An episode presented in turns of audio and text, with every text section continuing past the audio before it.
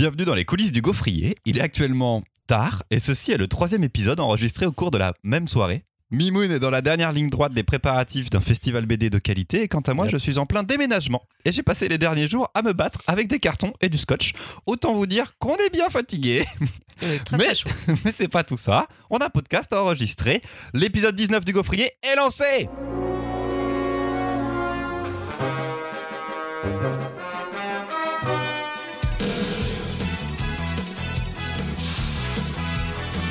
Il n'y a pas que Mimoun et moi, il y a comme d'habitude Marion et Louise devant les micros. Salut tout le monde. Et salut. Salut. Au programme. Poup Poupidou dans le désert. Et Actor Studio dans Hollywood Menteur, les pires séances de dédicaces dans La Tournée et la plus moche des princesses dans beauté. Vous ne couperez pas au rappel habituel. Suivez-nous sur les réseaux sociaux, Facebook, Instagram, Twitter. On a d'ailleurs mis des images des BD dont on va parler là-bas. Et surtout, surtout, mettez-nous 5 étoiles sur iTunes, s'il vous plaît. C'est l'équivalent des pouces bleus sur YouTube. Alors quand vous mettez des pouces bleus sur de vos YouTubeurs, bah c'est un peu pareil, mais là avec des étoiles, il faut en mettre 5. C'est gentil, merci. Allez, première chronique, Marion et Hollywood Menteur. Aujourd'hui, on n'a qu'à dire qu'on va parler cinéma. Et en plus de ça, d'un monument du cinéma mondial, Les Désaxés. Sorti en 61, réalisé par John Huston d'après un texte d'Arthur Miller qui participe à l'écriture. Vous l'avez compris, j'ai commencé une sacrée de noms qui va pas s'arrêter là, parce que le casting rassemble entre autres Clark Gable, Montgomery Clift, et l'immense Marilyn Monroe. On y reviendra. La pin-up blonde arrive à Reno, ville perdue au milieu de rien, pour divorcer et rencontre un cow-boy vieillissant. Les personnages masculins vont tour à tour tomber sous le charme de Roselyne slash Marilyn avant qu'elle ne reparte comme elle est venue. Ce film est entré dans l'histoire parce que sublimement filmé, un noir et blanc qui casse la baraque sur des plans au plus près des acteurs, entrecoupés par des scènes d'une intensité folle. Il est surtout rentré dans la légende par son tournage et les conséquences de celui-ci. Tournage épique, enchaînement de galères sans faille, rien ne se passe comme prévu et pour couronner le tout, les trois stars à l'affiche seront toutes mortes quelque temps après celui-ci. Clark Gable ne verra jamais le film terminé. Les Désaxés, c'est bien un portrait de l'Amérique des années 50, le constat d'un désenchantement des mythes qui l'ont construit, la nouvelle frontière, le Grand Ouest, le rêve américain, rien n'y échappe. Et c'est maintenant qu'on parle BD. Luce vient de sortir aux éditions Futuropolis un album remarquable sur le tournage des Désaxés, et rien qu'au titre, on comprend qu'on va pas uniquement parler de l'Amérique d'après-guerre et de la fin de l'âge d'or d'Hollywood. Marilyn hurle sur la couverture Hollywood menteur. Et c'est bien là le sujet de l'album. Quel est l'envers du décor? Qui sont ces monstres sacrés? Et surtout, qui est-elle, elle? L'égérie des blondes de cinéma, tellement iconisée qu'on finit par croire qu'elle est l'origine du fantasme.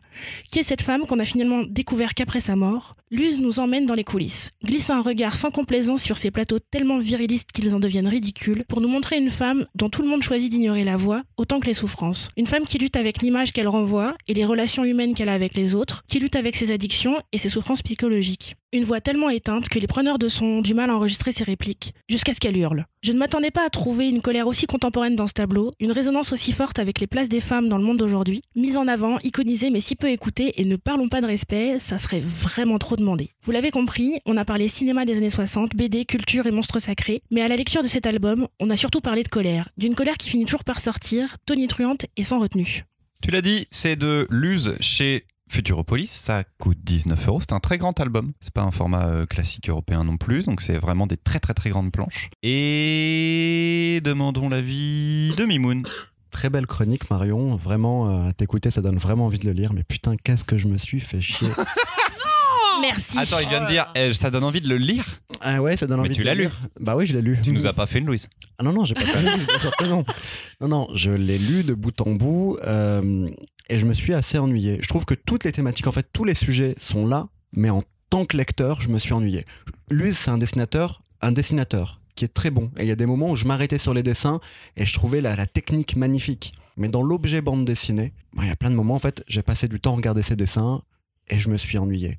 Euh, j'ai cru comprendre que Luz avait regardé ce film une quarantaine de fois depuis 2014.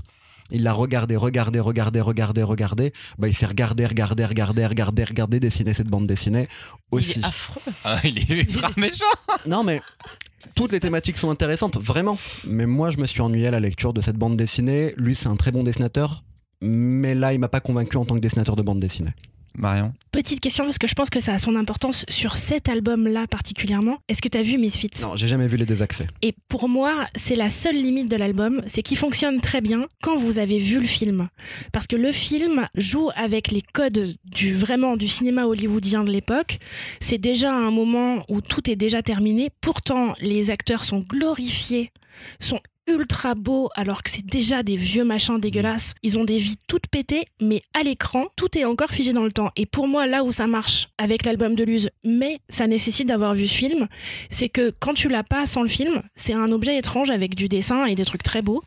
Mais par contre, ça fait un négatif à ce que tu vois au film qui est dingo. Moi, je suis, moi, j'ai pas vu le film. Et j'ai trouvé l'album euh, absolument génial parce que les thématiques, pour moi, sont super bien abordées. Et je me suis pas fait chier parce que elles sont nombreuses et parce qu'il a un dessin absolument fou et qui il mélange du dessin. On le connaît pour du dessin de presse entre autres aussi, mais c'est un grand auteur de BD pour moi, Luz. Mais là, il y a des transitions, il, y a, tente, enfin, en tout cas, il fait des choses ultra belles sur certaines planches. Un, un rétroviseur qui va passer après sur une caméra. Enfin, voilà, c'est vraiment ultra, ultra cool. Et du coup, ouais, non, pas une seconde d'ennui, quoi pas une seconde d'ennui pour moi. J'ai trouvé Marine absolument superbe, euh, qu'on parle d'endométriose, qu'on parle de sa manière d'aborder aussi son métier d'actrice. Est-ce qu'elle est actrice ou pas du tout? Est-ce qu'on est-ce qu'on joue avec le personnage de Marilyn? Est-ce qu'elle joue avec? Est-ce que les réalisateurs jouent avec? Est-ce que ses scénaristes jouent avec? Son mari Arthur Miller, c'est ça à ce moment-là? Donc quel scénariste du film qui est sur le plateau avec qui ça colle plus trop trop trop trop trop? Pour elle ils sont plus ensemble et il se rend pas compte trop compte lui en tout cas. Mais c'est Ouais, ça parle de plein de trucs et le cinéma hollywoodien est vraiment super fort parce qu'on est sur du désert, on est sur les grandes plaines, ça pourrait être, c'est une sorte de western quand même un petit peu, mais enfin de nos jours, en tout cas de cette époque-là, j'ai l'impression. Et moi, j'ai trouvé ça grandiose, très très grand album. Lui, il me, il me fout par terre depuis depuis depuis Catharsis, depuis l'après euh, Charlie, j'en avais pas lu avant, mais à chaque fois, je trouve que c'est un, artiste immense. On en a parlé quand on parlait des grands espaces avec Catherine Meurice, et je trouve que à eux deux, ils ils ont une maîtrise et un un génie de la bande dessinée, de la bande dessinée, qui est vraiment très très fort. Louise.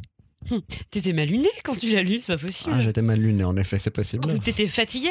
Non, je. Pareil, j'ai pas vu le film. Par contre, du coup, j'ai passé l'après-midi à regarder des scènes de ce film réellement. Parce que, parce que une fois qu'on lit la BD, je pense qu'on a qu'une envie, c'est de voir ce film. Et moi, je pense que d'ici la fin de la semaine ou courant du mois, je le verrai parce que c'est quand même un, film qui a l'air complètement culte et fou. Euh, c'est une BD qui m'a énormément touché. Je l'ai trouvé génial. Moi, je pense que je vais me l'acheter pour moi. Merci. Je l'avais pas lu, du coup. Et quand je. Enfin, moi, j'estime quand j'achète un truc pour moi, c'est que du coup, le truc a vraiment fonctionné. Et je l'ai trouvé très triste, cette bande dessinée sur Marilyn, sur la place de la femme de cinéma des années 60 et tous les mythes que ça a construit derrière. Je sais pas si vous avez vu la post-face de Dépente qui est hyper bonne aussi et qui, je trouve, rajoute vraiment pour le coup quelque chose à l'album. Non, non, euh, chouette découverte. Et, après, il y a plein de moments qui sont très drôles aussi. Enfin, Clark Gable, on a qu'envie, c'est lui mettre des pains tellement il est euh, viriliste euh, au possible mais voilà, non, c'est cool. Mimoun, ça va pas, faut que tu le eh relises. Ben, c'est comme ça. Je verrai le film parce que ça m'a aussi donné envie de voir le film, dont j'avais déjà vu quelques scènes pour le coup pareil, et dont j'avais déjà entendu parler. Et puis je relirai la bande dessinée, peut-être. Et peut-être euh, à regarder d'un peu près pour cet album-là, parce que ça faisait longtemps qu'on n'avait pas vu Luz sur une histoire originale qui n'était pas sur une adaptation de texte de quelqu'un d'autre, ou sur de l'écriture de sa propre vie et de ses, euh, de ses expériences. Il y a peut-être un, un petit côté obsessionnel là-dedans qui, moi, m'a ravi, mais qui a perdu du Mimoun en chemin, à voir ce que ça va donner sur les prochains albums, parce qu'il a l'air là aussi quand même d'être dans un développement de ses formes d'écriture qui commence à devenir sacrément intéressante. Le découpage de cet album est fou, il est fou. Alors, je crois qu'il y a certaines planches qui étaient prépubliées dans les cahiers du cinéma pendant de longs dossiers régulièrement, tout ça. Donc, l'album après est plus dense que ce qu'il y a eu sur le cahier du cinéma. Donc, sur le rythme, après, je sais pas comment lui a réussi à le penser, s'il a pensé scène par scène ou chronologie du tournage d'ailleurs, parce qu'on est dans la chronologie du, tournage sur l'histoire. Ça. Euh, dans ce qu'il avait sorti dans les cahiers du cinéma, on le voit dans l'album parce qu'il y, a un petit sigle en haut des planches faudrait faut être un, peu attentif mais dans les cahiers du cinéma c'était des anecdotes où il prenait comme si c'était des petits extraits de tournage. Et il a repris toutes ces planches-là. Moi, j'ai eu l'impression à la lecture quand même qu'il avait repris le projet depuis le début. Il l'a reconstruit. En, y remettant les scènes iconiques parce que euh, Luz s'est amusé aussi avec ses cadres de cinéma où le film en lui-même est une, la quintessence de l'âge d'or d'Hollywood. Vous avez des plans absolument fous furieux de capture de chevaux sauvages, de scènes de saloon, de scènes de drague, des trucs euh, quand vous pensez au cinéma américain de l'époque, sans vous en rendre compte, c'est souvent des scènes qui sont rejouées là-dedans que vous allez voir apparaître. Il s'est amusé avec ça avec son dessin en y remettant, lui, par contre, des visages et des corps euh, beaucoup plus incarnés que ce que le cinéma représentait à ce moment-là. Donc il a pris, il a repris ces images-là qui étaient déjà sorties dans les cahiers du cinéma, mais je pense qu'il a reconstruit depuis le début parce que il fallait quand même que là le, récit ait un, un corps et une consistance qu'on ne pouvait pas avoir en extrait. Moi, sur le dessin, je veux aussi revenir sur. Il y a des planches qui sont en négatif, qui sont fond noir et dessin blanc. C'est des scènes qui sont de nuit en général. Je trouve que c'est pareil, c'est un jeu qui est très très fort. Il expérimente, enfin, en tout cas, il s'amuse beaucoup avec ça. Et moi, j'ai trouvé beaucoup de Will Eisner dans le dessin.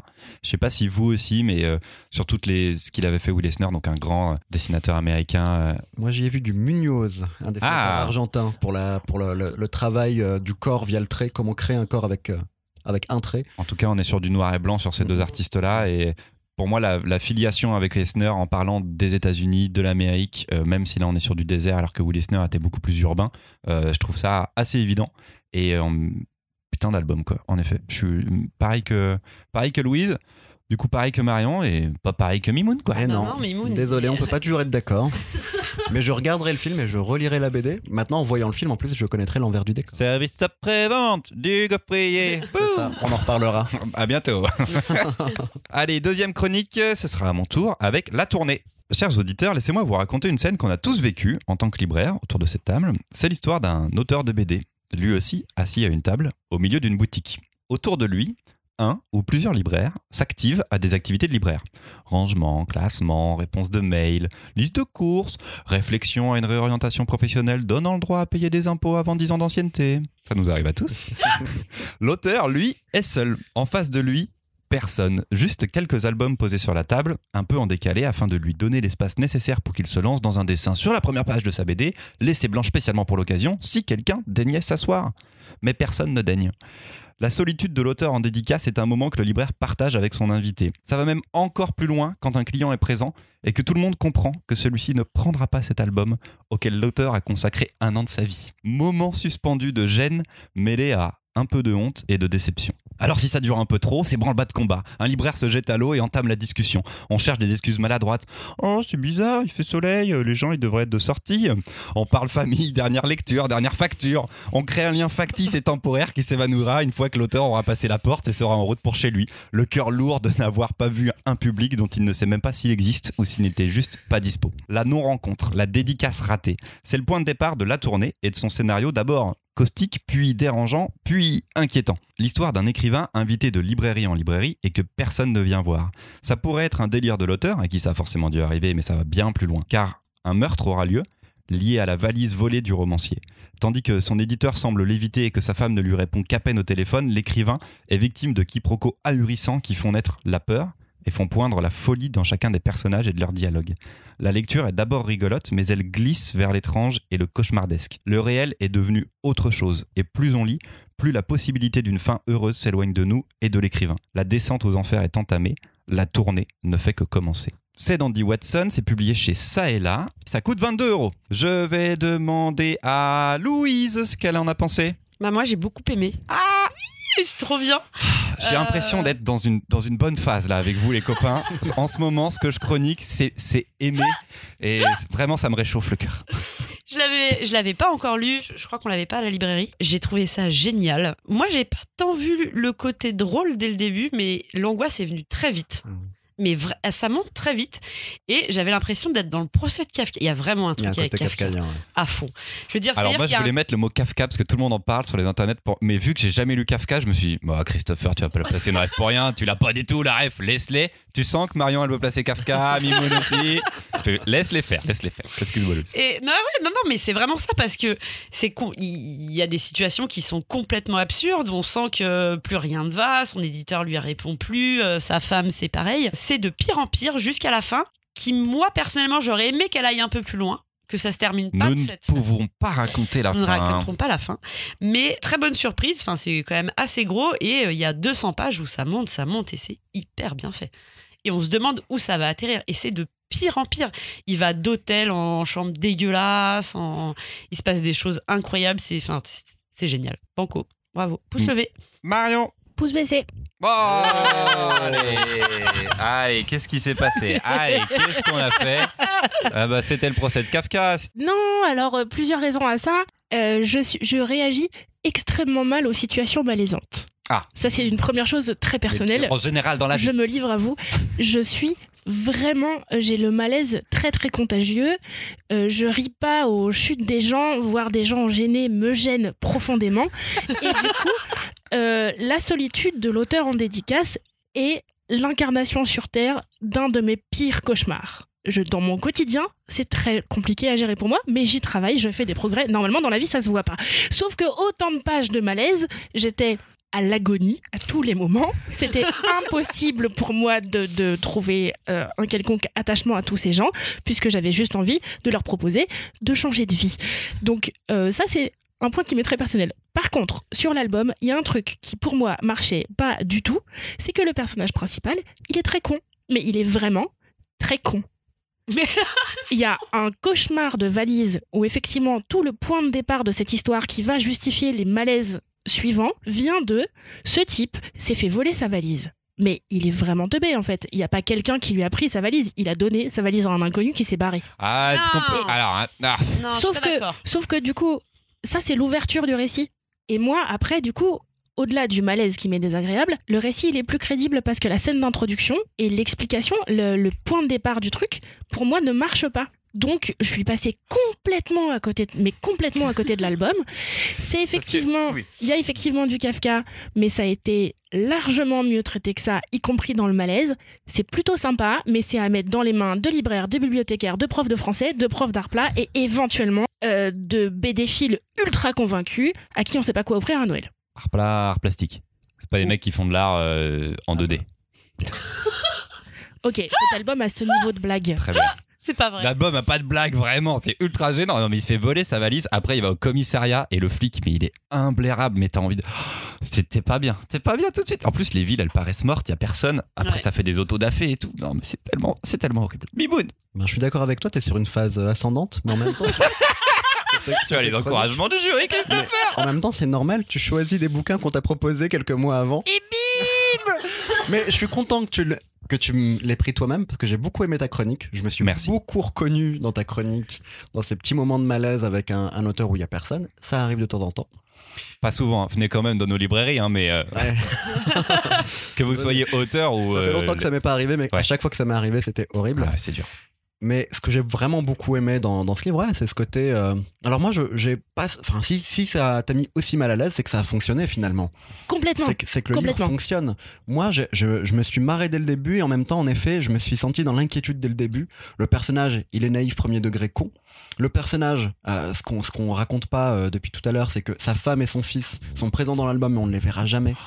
Est-ce qu'ils existent? Est-ce qu'ils sont là? Il y a toujours eu cette question. Ah ouais, toi, t'en es même là. Est-ce qu'ils existent? Je sais qu'ils existent, Oui. mais je trouve ça assez fort en fait. Et ça Oui. crée le malaise aussi pour nous, le lecteur, que de les mettre à distance et de ne pas les voir. Et ça crée un malaise pour lui en réalité. Parce que rien ne va dans sa vie. Oui, on vit le malaise pour lui, qui ne peut même pas voir son fils, qui ne peut même pas lui adresser la parole et, et qui a le, le- le mur devant lui avec sa femme, euh, avec une administration qui pose des questions euh, un peu bizarres et à chaque fois que lui va répondre, nous on comprend ce que lui répond, sauf que eux le comprennent à côté. Euh, donc il y a ça, ça vient de sa naïveté, mais ça vient aussi des gens en face de lui. Je trouve que le dessin fonctionne vachement bien, naïf, caustique, c'est- parfait quoi, à l'anglaise.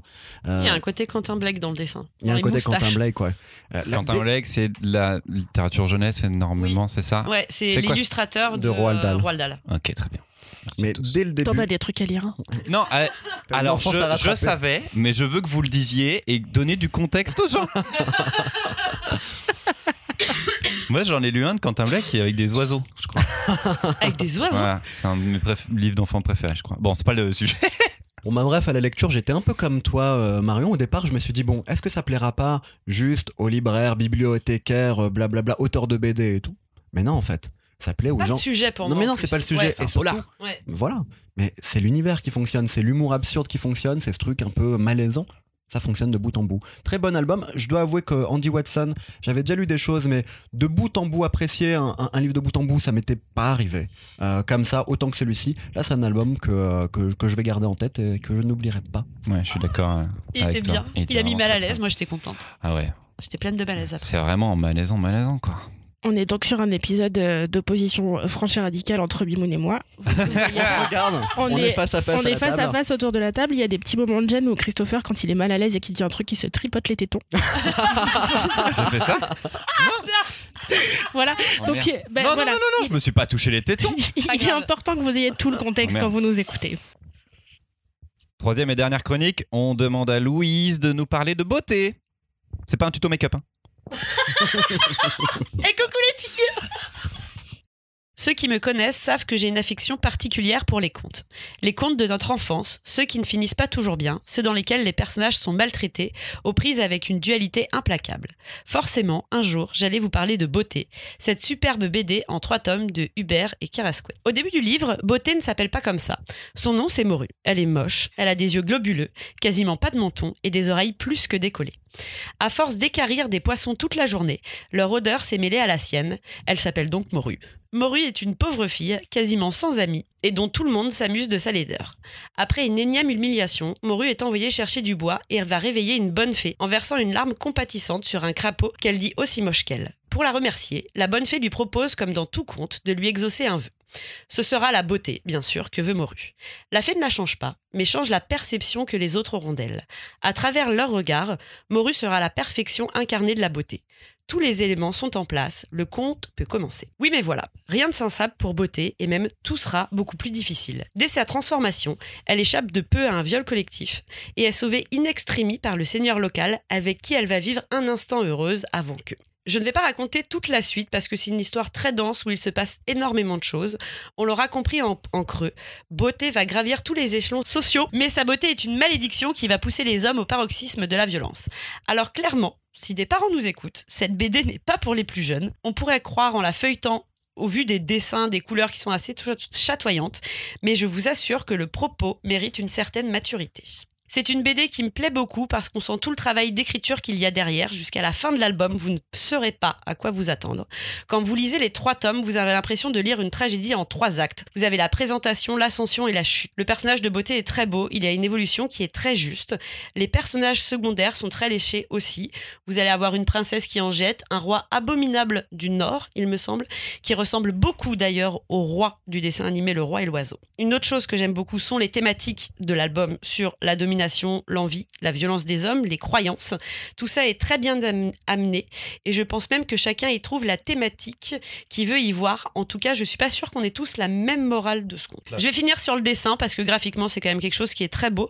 Vous avez un dessin qui est très ligne claire et qui colle parfaitement à l'ambiance même du conte. Vous avez des parties pris scénaristiques et graphiques assez sympathique. Par exemple, au niveau de l'apparence de l'héroïne, quand vous êtes en empathie avec elle, c'est Moru que vous voyez. Quand elle est vue par d'autres, ce sera toujours beauté. Il y a des grands aplats de couleurs qui subliment un peu justement ce côté onirique dans la version couleur.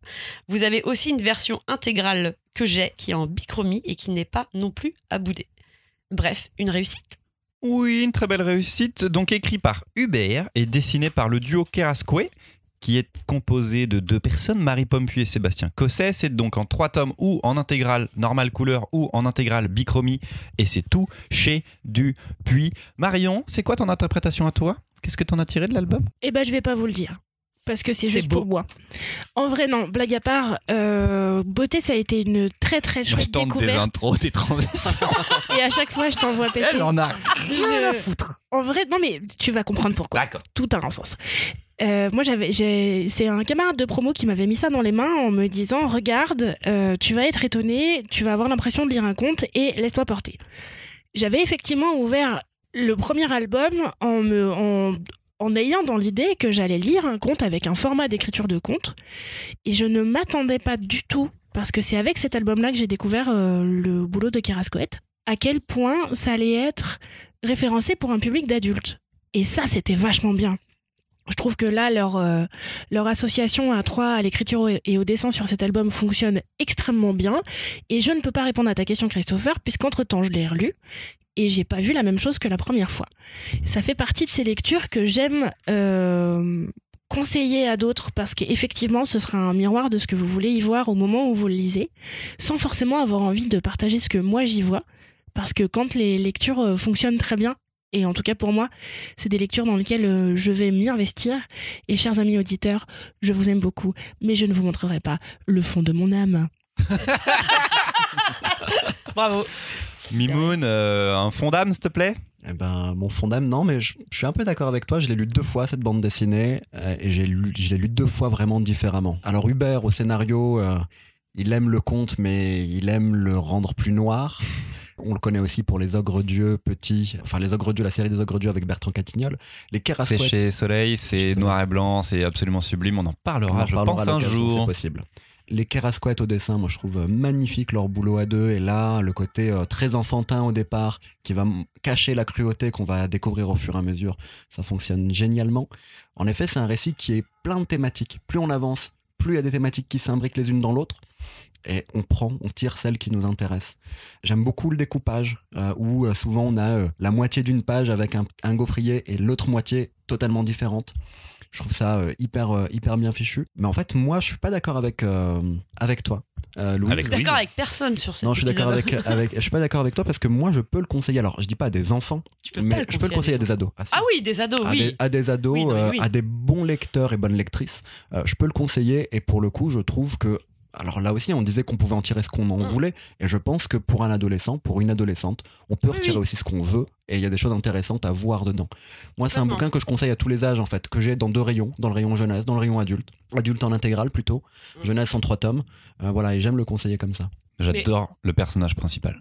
Elle est, Elle est géniale. elle est géniale parce qu'elle est, elle est, dès le départ, elle est pas forcément sympathique. On l'aime pas Mhm. tout de suite et elle va tout mal faire. Elle ne prend aucune bonne décision. Son souhait est exaucé, certes, mais son souhait n'est pas forcément non plus ce qu'elle voulait de toute façon parce qu'elle ne se verra pas forcément tout le temps en beauté, mais ça va lui apporter que des emmerdes. Et c'est emmerde sur emmerde sur emmerde et ça monte en puissance et on se dit mais il faut que ça s'arrête. C'est un vrai conte cruel ou euh, un petit peu comme dans la tournée du coup c'est de plus en plus dur à lire parce que on, on ne l'aime pas elle. Il y a des personnages autour d'elle qui essayent de faire le bien pourtant, qui essayent de l'aider. Euh, pas mal d'hommes et une femme en particulier, euh, la, la reine, enfin la, la femme d'un d'un homme qui va la courtiser, que, que je trouve absolument sublime aussi. Mais j'ai envie de la, de la, j'ai envie de, de- de la secouer, de lui dire mais arrête ce que tu fais, tu fais du mal et tu te fais du mal en plus. C'est un personnage d'une profondeur euh, énorme, je trouve. Finalement, le moment où elle arrête de faire du mal, c'est quand elle a une fille qui est elle aussi moche, mais qu'elle l'aime. Et du Mm. coup, c'est le moment où elle arrête de faire du mal. Je trouve ça, je trouve ça aussi plutôt bien fait, c'est elle, où elle l'accepte. Et il y a ce moment d'écriture qui est, moi je trouve très intelligent, qui est effectivement dans le début de l'histoire. Euh, Moru, on l'aime pas. Elle est un peu idiote. C'est non seulement euh, elle est moche, ça c'est pas de sa faute. En revanche, qu'elle soit à côté de ses pompes à ce point, au bout d'un moment, on a effectivement envie de la secouer très fort par les épaules. Et cette impression-là, elle va pas changer, mais il va y avoir une forme d'empathie au moment où on- en tant que lecteur ou lectrice, on se rend compte que si c'est la merde, c'est pas parce qu'elle prend les mauvaises décisions, c'est parce que la cruauté du monde autour d'elle va finir par se révéler et que quoi qu'il arrive, quel que soit son caractère à elle, dans cette situation-là, les hommes sont violents et ça ne marche pas. Et c'est aussi ce moment de bascule-là, ça devient plus doux effectivement quand elle a un enfant et que euh, cette Ouais, elle est enfermée dans un donjon, Ouais, hein. elle n'a pas le droit mais- de sortir. C'est mais hein. il y a aussi dans la représentation de ce qu'elle voit, où elle voit effectivement une gamine ultra moche, mais qui lui ressemble tellement. Là, ça va devenir plus doux. Mais avant ça, il y a déjà de l'empathie pour le personnage. Elle n'est pas moins à côté de ses pompes. Simplement, le décalage et la cruauté, ça vient pas d'elle et de ses choix. C'est pas elle qui est responsable de la situation. Même si, vraiment, quoi qu'elle fasse, à chaque fois, tu lui dis, mais en fait, pense à un truc et fais l'inverse. Par principe. Tu y arrives jamais. En attendant, le reste autour d'elle est tellement affreux que t'es obligé d'être empathique avec elle. Tu voulais revenir sur un truc? Mais je sais plus. Alors, je vais moi parler de Hubert, que- qui est un scénariste que j'adore, euh, qui est coloriste énormément pour beaucoup, beaucoup, beaucoup, beaucoup de BD, beaucoup de CBD d'ailleurs, mais en scénariste, il en a pas fait énormément non plus. Moi, je vous conseillerais donc énormément Les Ogres Dieux, comme le disait Mimoun. Complètement. Il y a aussi Ma vie posthume que j'adore, Miss Patouche. Miss Patouche, qui est vraiment superbe aussi. Plus récemment, on a eu un one-shot qui s'appelle Monsieur Désir, que j'aime énormément aussi. Et euh, La nuit mange le jour, un polar ultra sombre, ultra euh, contemporain, moderne, réaliste, euh, vraiment super, super fort, euh, limite pornographique même d'ailleurs. Vraiment, euh, mouse costaud comme scénariste. Moi, j'aime beaucoup ce garçon. On lui met des pouces levés. On lui met des pouces levés au Et Carasquette de- et aussi. Je pense qu'on reparlera. Il faut parler de Jolie Ténèbres. Alors je pense voilà. qu'on en parlera un jour. Exactement. Il y a Jolie Ténèbres, il y a Satanie. Je pense que les, On doit parler de trop de choses. Vous êtes sur un bon combo. On vous fait des teasings pour les prochaines fois. On a terminé. Yes Alors j'ai pas de conclusion. Alors euh, d'habitude on dit juste au revoir et on vous dit de vraiment nous liker sur les réseaux sociaux, nous mettre les étoiles sur iTunes et euh, Facebook, euh, Twitter, Instagram. Dites-nous si vous avez lu des BD, du gaufrier, dites-nous plein de choses, dites-nous tout ce que vous voulez. On est là si vous avez besoin et on vous dit à dans deux semaines. Des bisous. Des Et bisous. salut Salut.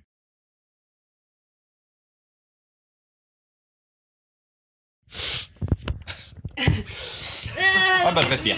Ah, je respire.